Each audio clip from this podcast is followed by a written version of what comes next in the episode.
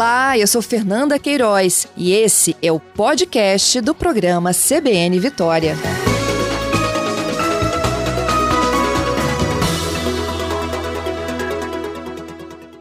Dr. Aquila Couto, médico do tráfico, coordenador dessa comissão de micromobilidade da Associação Brasileira de Medicina do Tráfego.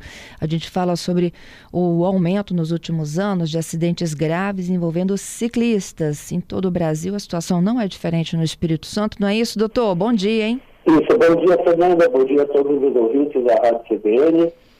Doutora Aquila, o que, que vocês conseguem enxergar aí? Assim, quanto mais a gente pensa né, em mobilidades alternativas, em que a gente possa abrir mão aí do carro, do transporte coletivo, a gente também tem que trazer para esta avenida um pouco mais de segurança.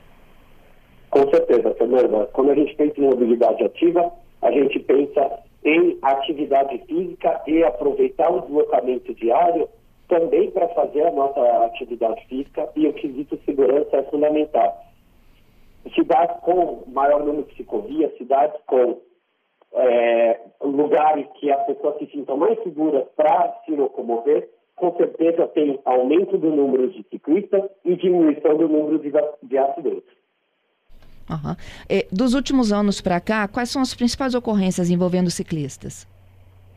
Com certeza, a, a velocidade é, é, o principal fator de risco para o ciclista é, vias com maior velocidade apresentam maior risco para ciclistas. Além disso, o aumento do uso do celular pelos condutores é, tem, tem, aumentado também o número de sinistros, é, pensar que o, o mesmo pessoa que opta por se deslocar com carro pode optar por se deslocar de bicicleta ou pode optar por se deslocar de, de pedestre.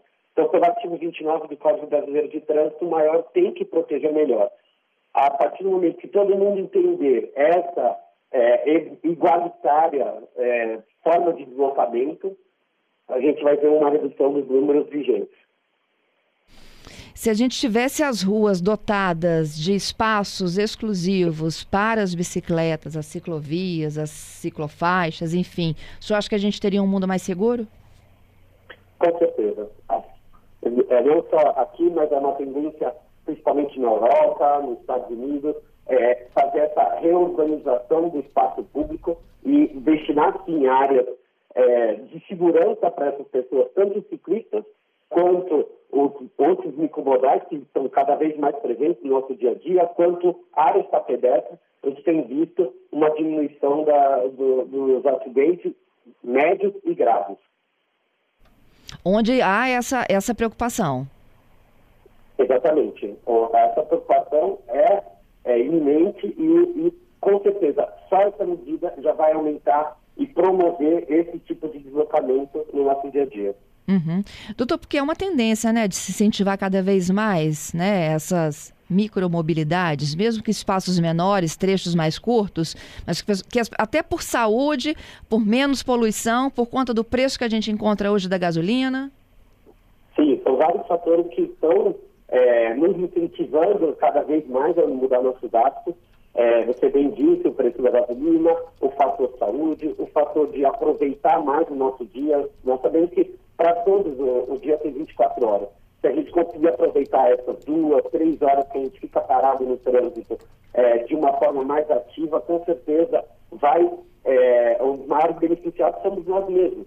Então, essa tendência a é, mudar os hábitos tem cada vez mais é, adeptos e cada vez mais é, presente no nosso dia a dia. Uhum. É, enquanto associação, o que, que vocês é, avaliam e que precisa de ser melhorado e para os próprios ciclistas também? Tá. É, no, no conjunto geral, com certeza, essa parte de segurança é fundamental. É, a parte de criação de ciclovia, criação de áreas neutras, incentivo de é, tanto na área de lazer, quanto na área de turismo, quanto na área de, é, no dia a dia mesmo, deslocamento, é importante esse fomento da, da segurança. Além disso, os ciclistas, é, nós incentivamos também o uso do capacete. É, sabemos que em alta velocidade, qualquer colisão não vai ter tanta eficácia o capacete, mas é, caso queda simples ou é, desequilibrei e caí, acabei é, fazendo a colisão ou um traumatismo crânio-sepário, o capacete sim tem evidência de minimizar esse dano ou minimizar essa queda, essa contusão, esse contato da, da cabeça com o solo ou com alguma com algum poste, com alguma outra, é, algum instrumento, algum objeto. Então, o uso do capacete é incentivado sim. Nos, é, é, nos, nas andanças noturnas, incentivamos também o uso de roupas mais claras, de preferência fluorescentes. Aumenta a visibilidade e é, promove não só o, a, o conceito de ver, mas também de ser vista. Então, é, são alguns pequenos é, detalhes que o ciclista também pode é, ajudar a promover a saúde do trânsito. Uhum. Agora, é, doutora Aquila, com relação a, a, a, esses equipamentos, hoje a legislação exige muito pouco, não, do ciclista em relação à proteção? É, a legislação exige alguns é, itens como é, refletores nos pedais, na frente, atrás, é, na forma de, de lanterna no farol, e também o, o espelho no, no, braço esquerdo, né? Essa é, é pela legislação do CONTRAN. Algumas outras formas é, são sim, sugeridas para a gente para promover a, a, segurança, mas o que nós temos visto sim é a mortalidade, principalmente pela velocidade e pelo contato é, de ciclista com carro, com caminhão, com ônibus.